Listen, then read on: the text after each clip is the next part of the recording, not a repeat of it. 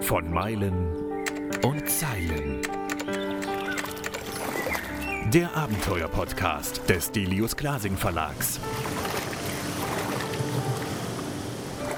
Mit Schriftsteller und Globetrotter Tim Kruse. Darf man die Natur lieben und trotzdem darin Auto fahren? Genau diese Frage stellt sich Designer und Fotograf Stefan Bogner immer wieder. Seine Antwort: Ja, solange das Fahren soulful ist, also mit Mensch, Tier und Natur im Einklang steht. Aus seiner Leidenschaft zu Bergpässen und Kurven gründete er das Special Interest Magazin Curves, das er selbst als Automagazin ohne Autos beschreibt. Das muss es erklären, Stefan. Ja, es ist eigentlich im Endeffekt ein Sehnsuchtsmagazin. Also es gibt ja immer so Orte, wo du hin möchtest. Und wenn du es dann eins zu eins abbildest, dann ist es ja schon beschrieben und du möchtest ja selber deine Reise machen.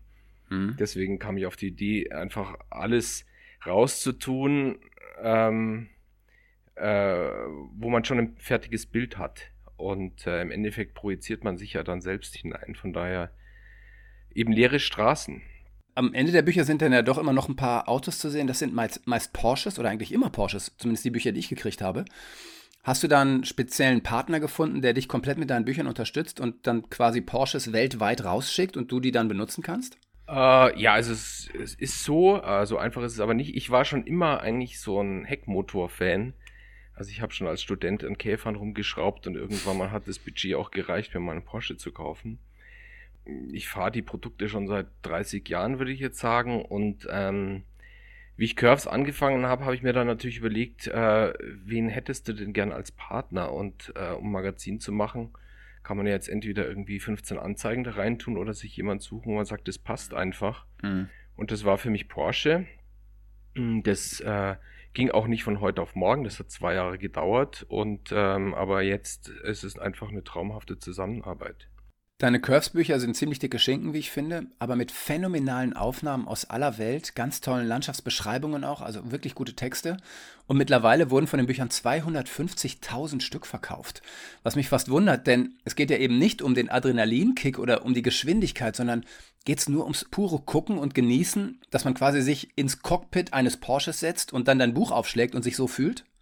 Also ich glaube, das Cockpit des Porsches muss ja nicht ein Porsche sein. Also ich habe auch unglaublich viele Fahrradfahrer mhm. Motorradfahrer, auch Skateboarder, auch alle möglichen Leute, die sagen, es gefällt mir einfach auch nur, habe ich auch, die sagen, ich fahre gar nicht in die Berge, aber es ist einfach schön. Es hat ja noch einen anderen Aspekt, es ist eine Straßen haben ja, bringen ja Menschen zusammen. Und das hat so eine Faszination. Von daher habe ich eigentlich alle möglichen ähm, Leser.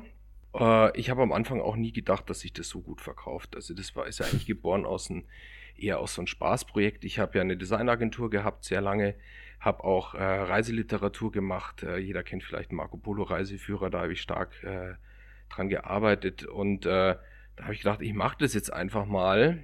Äh, dass sich das dann so entwickelt, hätte ich allerdings auch nie erwartet. Gerade in der schwierigen Buchbranche, wo man ja weiß, bis sich ein Buch echt gut verkauft, da muss schon einiges zusammenkommen. Und das scheint aber bei dir der Fall zu sein.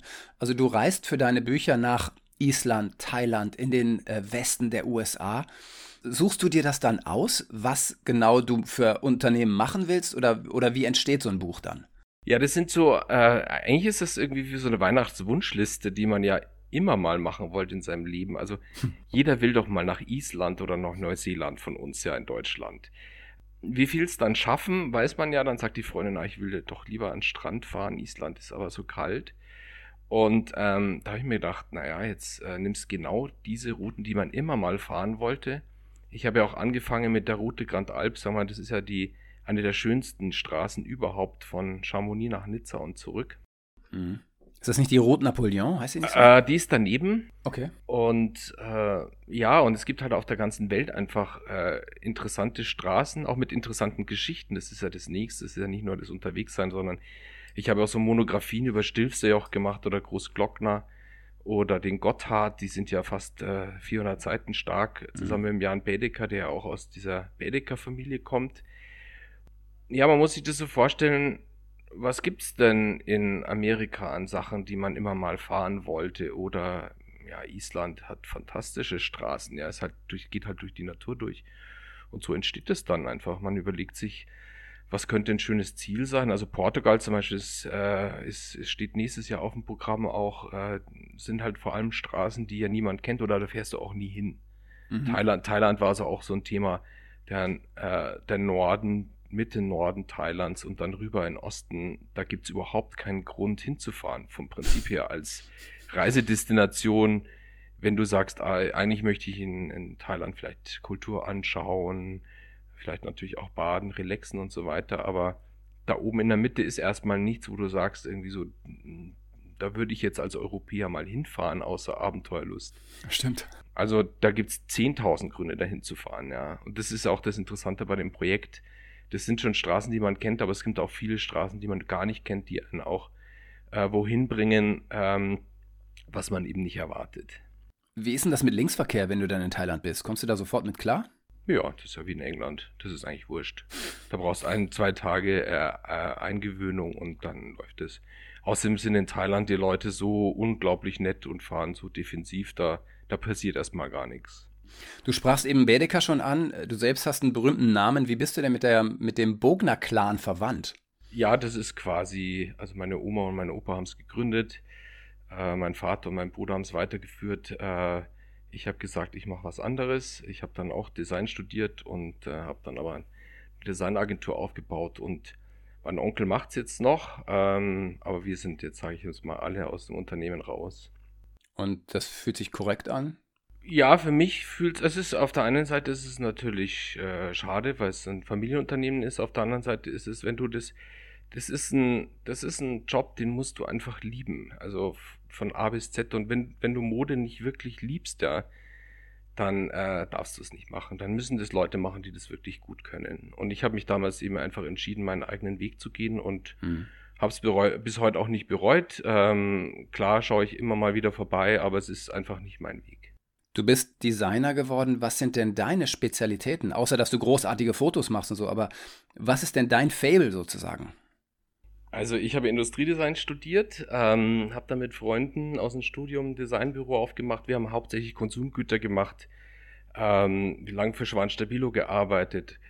Sachen, die eigentlich, die man im Alltäglichen benutzt, äh, ohne dass man weiß, von wem sie sind. Also es gibt, glaube ich, in jedem Haushalt Produkte, die wir gemacht haben. Hm. Das war so unser Steckenpferd.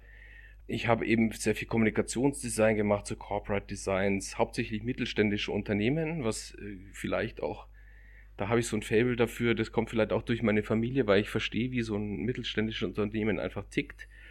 Und das mache ich aber heute auch noch. Ich mache heute auch noch Design für Unternehmen in dem Bereich. Äh, Fotografie habe ich eigentlich wirklich erst mit Curves angefangen, weil die ganzen Fotografen, mit denen ich gearbeitet habe, das hat mir einfach zu lang gedauert und dann habe ich gedacht. Verdammten Perfektionisten, ne? Ja, also das Stativ aufstellen ist halt beim Roadtrip-Magazin jetzt nicht so ein Thema. Da habe ich gesagt, okay, ich muss das einfach mal selber probieren.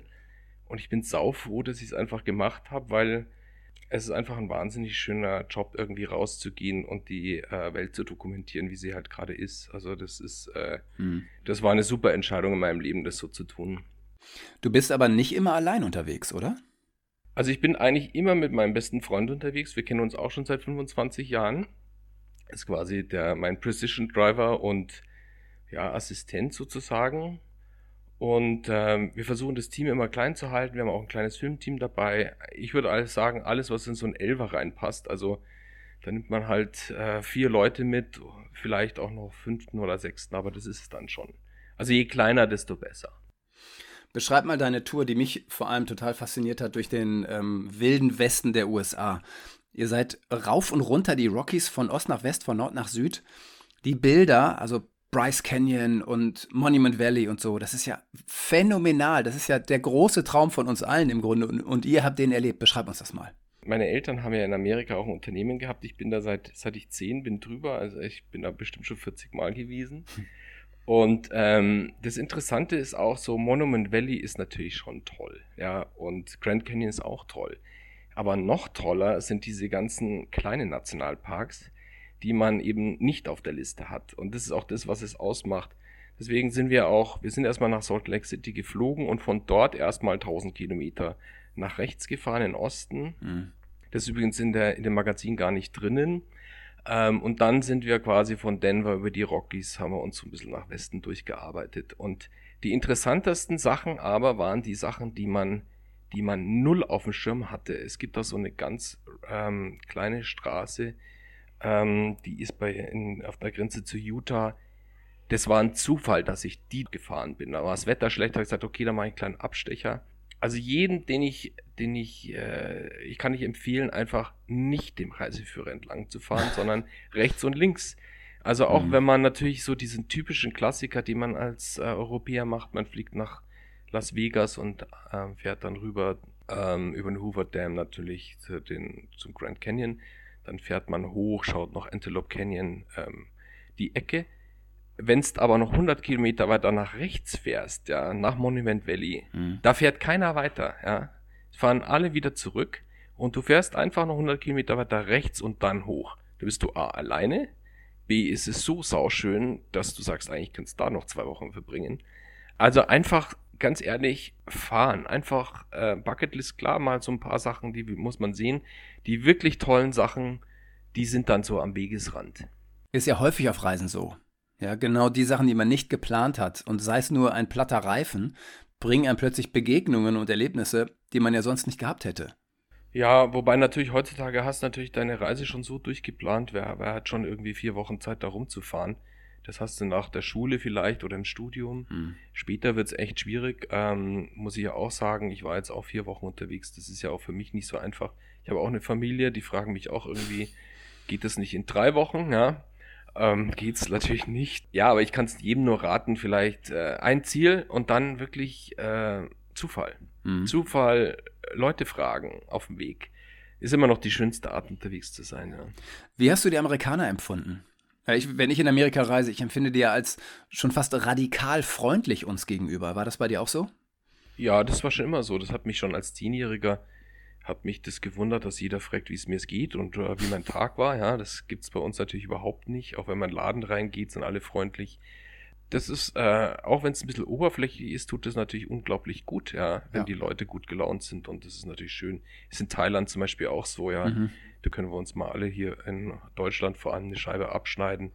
Prinzip ist erstmal freundlich sein. Also in Amerika hatte ich in meinem ganzen Leben eigentlich nie eine negative Erfahrung, muss ich sagen. Ja. Und wenn du zum Beispiel durch Thailand und, und ähnliche abgelegene Länder von hier aus gesehen fährst, mit einem Porsche, wie reagieren die denn auf dich? Ja, also immer Daumen hoch, muss ich sagen. Ich hatte noch auch da, das, das ist auch das Tolle an der Marke. Die ist sehr demokratisch aufgestellt. Ähm, ist völlig egal, ähm, wo du bist. Du bist eigentlich, äh, es ist immer, ist immer positiv. Ja. Mhm. Also man sieht es vor allem an den alten Autos, wenn man an der Ampel steht. Das ist die, da grinst jeder, jeder macht einen Daumen hoch. Und es ist eigentlich völlig egal, ob du in Island oder in Thailand bist oder in Amerika oder irgendwo. Das ist ein Produkt, wo das überall akzeptiert wird. Würdest du sagen, dass du so ein bisschen unseren Traum lebst, also deinen eigenen Traum lebst mit diesen Projekten, die du machst? Ja, kann ich schon sagen. Wobei natürlich, äh, also man darf sich das nicht so vorstellen, dass man da so ein bisschen rumfährt und dann isst man macht da Fotos. Das ist so echt 5 Uhr aufstehen. Ähm, da arbeitet man richtig hart. Hm. Ich fahre am Tag locker 450 Kilometer, daneben machst du noch Fotos, es muss alles stimmen. Das ist für mich schon eine sehr konzentrierte Arbeit. Also auch wenn ich äh, Bilder von oben mache aus einem Helikopter oder Flugzeug, ja, das kostet ja auch alles Geld, das mhm. muss super durchgeplant sein. Und ich kriege das oftmals gar nicht so mit, sondern ich kriege es erst mit, wenn ich wieder unten bin und die Bilder sortiere. Oder wenn ich wieder daheim bin und das Magazin mache. Dann kommen eigentlich diese ganzen Erinnerungen zurück. Weil auf einer Produktion bin ich wirklich total fokussiert. Das ist wie auf einer Rennstrecke fahren, ja. ja. Der, den Genuss, den kriegst du erst später rein. Man sieht das auch auf den Fotos, sind häufig ganz, ganz lange Schatten von Bäumen und oder Kieseln. Äh, das heißt, ihr müsst wirklich entweder extrem früh aufstehen oder extrem spät fotografieren. Ja, und immer antizyklisch. Also wir fahren nie im Urlaub weg. Also so Juli, August sind meine Zeiten, die ich eigentlich versuche zu vermeiden. Und generell ist natürlich das Licht einfach in der Früh und am Abend am schönsten. Also von daher ist, äh, klar ist der ganze Tag durchgeplant, aber so früh und abends ist so die beste Zeit. Mhm. Wie entsteht so ein Buch? Also wenn Curves dann fertig ist, habt ihr, ich weiß gar nicht, wie viele Seiten haben die, äh, fast über 200 Drei, auf jeden Fall. 300 fast mittlerweile, ja. Wie entsteht denn so ein Buch und wie lange arbeitest du daran? Naja, ich, äh, ich, ich komme ja aus dem Design, ich mache das alles selber vom Prinzip her. Äh, Layout, äh, das ist relativ schnell fertig Das ist ja auch der 13. Band, da weiß man schon, wie es geht. Nun ja, also man, die Reisevorbereitung ist meistens so ein Jahr oder ein halbes Jahr, aber nicht natürlich am Stück, sondern man macht immer wieder, ähm, schaut man sich Karten an, telefoniert, ähm, so über Social Media geht einiges, plant diese Route. Dann bist du dort, fotografierst. Also, das ist in Thailand, waren wir jetzt auch einen Monat unterwegs, weil wir gesagt haben, wir brauchen auch mal eine Woche Pause. Da sind wir fast 7.500 Kilometer gefahren was schon auch sportlich ist, muss ich sagen. Mhm. Ja, vor allem in so einem Land. Ne? Man darf nicht vergessen, das ist nicht wie bei uns auf der Autobahn fahren. Nö, das ist Landstraße, aber es ist alles, also ganz ehrlich, die Straße im Norden, das ist, war alles neu. Alles neu. Mhm. Kein einziges Schlagloch, gar nichts. Wow. Naja, gut, dann machst du am Tag ungefähr, ja, macht man schon so 4.000, 5.000 Bilder, macht man schon. Ähm, dann sortieren. Am Tag? Ja, am Tag, jeden Tag. Also, ja, wir sind auch zu zweit, wir machen Making-of und so. Wir machen auch Autobilder teilweise. Da drückt man ein bisschen öfters auf den Auflöser, wenn man auch fliegt oder so.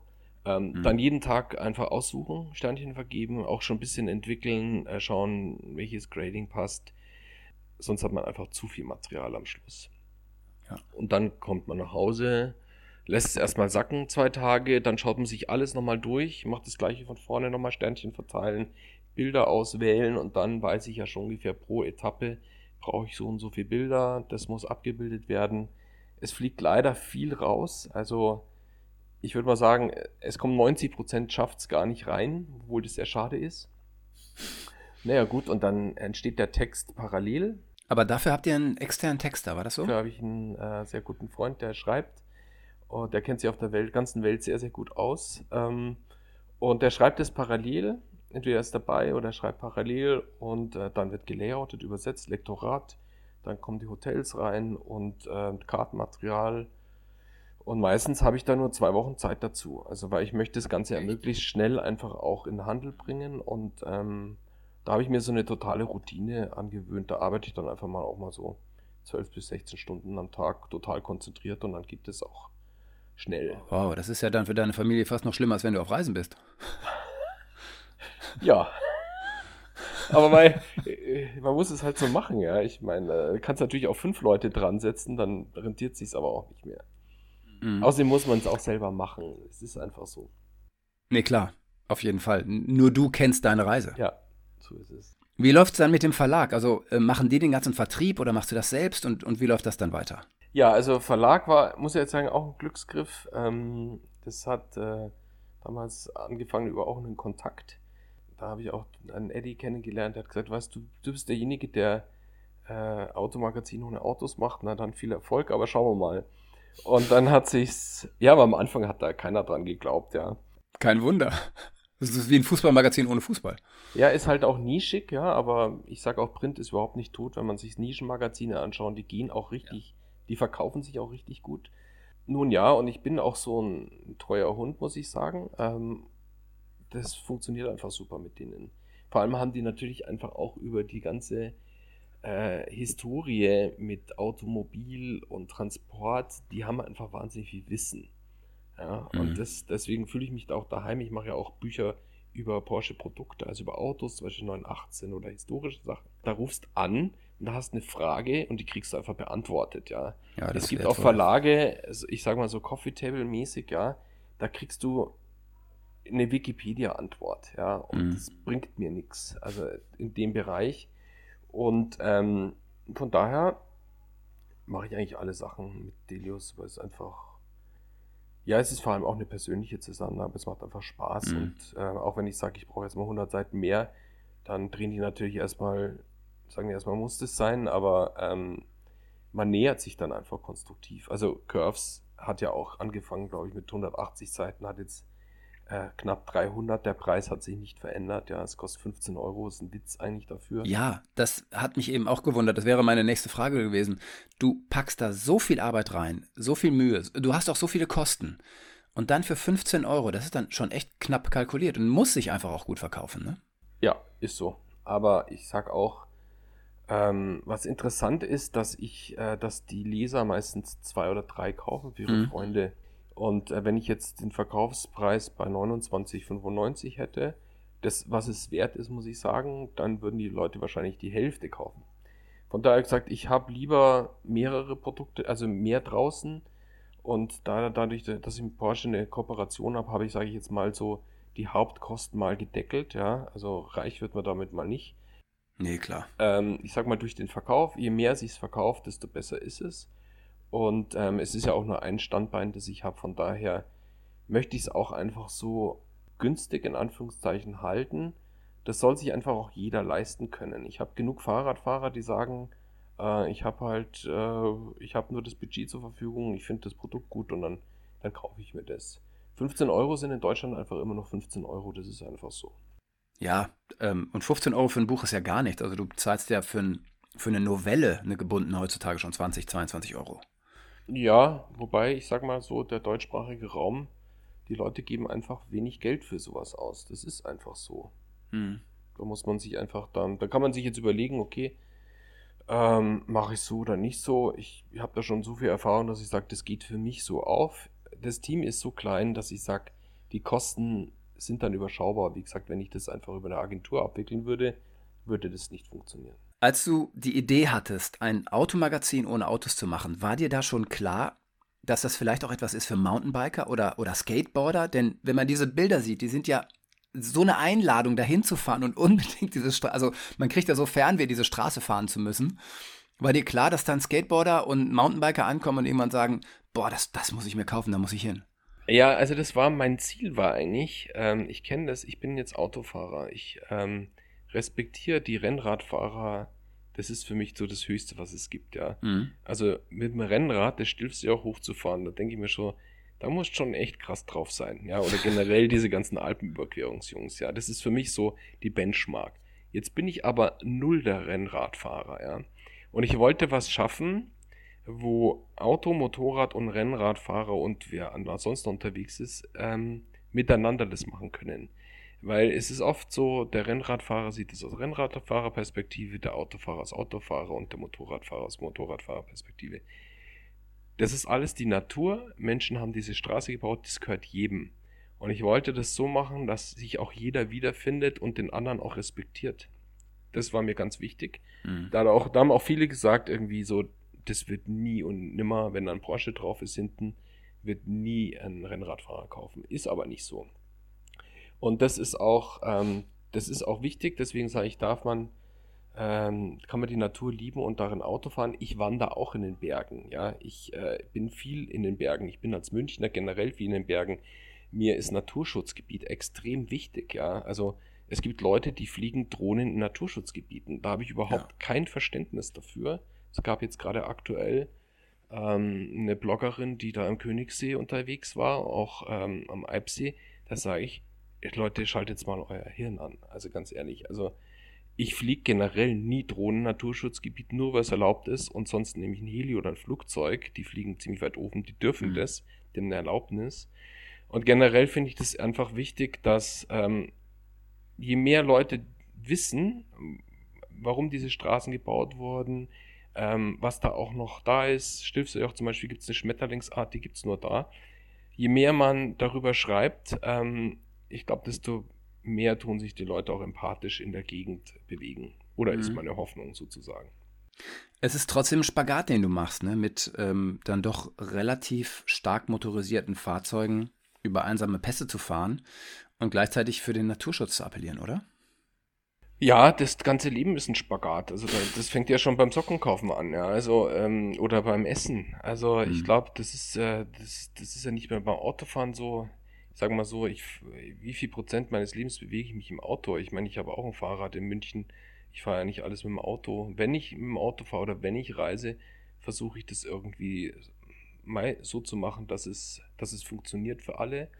Ähm, das ist mir wichtig. Generell natürlich ist es ein Spagat. Mhm. Und deswegen muss ich sagen, sind die Rennradfahrer auch, ähm, finde ich, die, die es am richtigsten machen. Ich fand auch im, beim Stilsterjoch-Buch, das ich geschrieben habe, hatte ich den Michael Mauer dabei, Chefdesigner bei Porsche.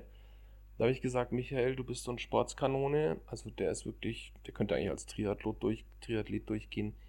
Habe ich gesagt, willst du mit dem Rennrad da hochfahren? Hat er gesagt, ja. Und er hat einen ganz netten Satz gesagt. Er hat gesagt, bevor man eigentlich das stillste Joch mit dem Auto fahren oder Motorrad fahren ähm, darf, sollte man mit dem Rennrad hoch. äh, und sich einen Stempel abholen, um das dann auch anders machen zu dürfen. Mhm. Das fand ich ein wahnsinnig gutes Statement auch von jemand, der zum Beispiel das Design von Porsche leitet. Ja. Ja. Also die, wir, ich, wir reflektieren das alles schon. Ja. Es gibt auch Leute, die reflektieren es nicht. Ja. Die hat man natürlich immer. Aber mir ist es wichtig, dass die Leute das reflektieren, dass sie eine gute Zeit haben, natürlich, aber dass sie sich einfach auch ähm, anständig irgendwie und empathisch bewegen.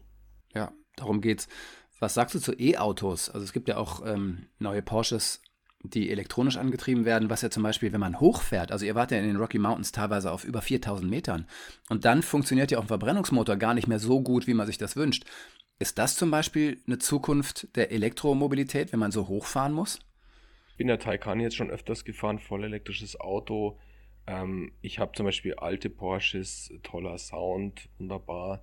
Denkt man, man vermisst es. Was ich an den Produkten unglaublich toll finde, ist, dass der akustische Sinn geht zurück. Ja? Mhm. Dafür gehen andere Sinne auf. Also das Gefühl und die, sagen wir mal, das, alles, was du sinnlich wahrnimmst, also sehen und so weiter, geht umso mehr auf. Das fand ich bei dem Produkt extrem interessant, was es mit einem tut. Der Spaßfaktor ist definitiv der gleiche, mhm. aber man nimmt mehr wahr. Das fand ich äh, eine, äh, das fand ich total interessant, was es mit mir tut. Von daher kann ich, äh, ich, wenn sich was bewegt und es ist toll und es ist, es funktioniert, ist doch wunderbar. Ob es elektrisch ist, Verbrenner, Wasserstoff, ist eigentlich egal oder Fahrrad. Mhm. Beim Fahrrad hast du eigentlich alle Sinne auf Anschlag. Ja, da hast du ein Adrenalin, da hast du die Mechanik, da bist du mit dir quasi so als Mensch-Maschine, da gehst du da deinen Weg hoch zum Ziel. Wenn es dann mal ruhig ist, ist auch was Tolles. Also, wenn es jetzt, glaube ich, einen Flieger flag, äh, fragst, ob jetzt Motorflug oder Segelfliegen was Geileres ist oder Paragliding, ich glaube, es geht einfach um die Faszination, dass man da unterwegs ist. Egal ja. wie, glaube ich einfach. Beim Taycan kommt ja noch dazu, der könnte ja sogar Motorengeräusche machen. Der hat außen so Boxen eingebaut und du könntest so tun, als ob der Motorgeräusche macht. Auch verrückt, ne? Ja, der hat einen eigenen Sound. Ähm, das ist gar nicht so ein Motorgeräusch, das ist so ein eigenes Elektro-Ding. Auch das ist ganz nett, aber das ist eher so. Es ist interessant, dass man was reintun muss, dass die Menschen. Ich, ich glaube, dass der Mensch ein bisschen Zeit braucht immer. Ja, es geht nicht mhm. so ganz radikal, sondern man braucht über so eine Übergangszeit. Es ist genauso mit dem Telefonieren, wie ich mein erstes Mobiltelefon hatte. Und es hatte irgendwie in der Öffentlichkeit geklingelt, da habe hab ich mich eigentlich dafür geschämt, ja, dass ja, ich in der genau. Öffentlichkeit telefoniere. Das weiß heute auch keiner mehr. Oder ein Freund von mir, wir haben im Studium, Industriedesign Studium Handys gemacht. Er hatte damals ein wetterfestes Handy gemacht, wassergeschützt.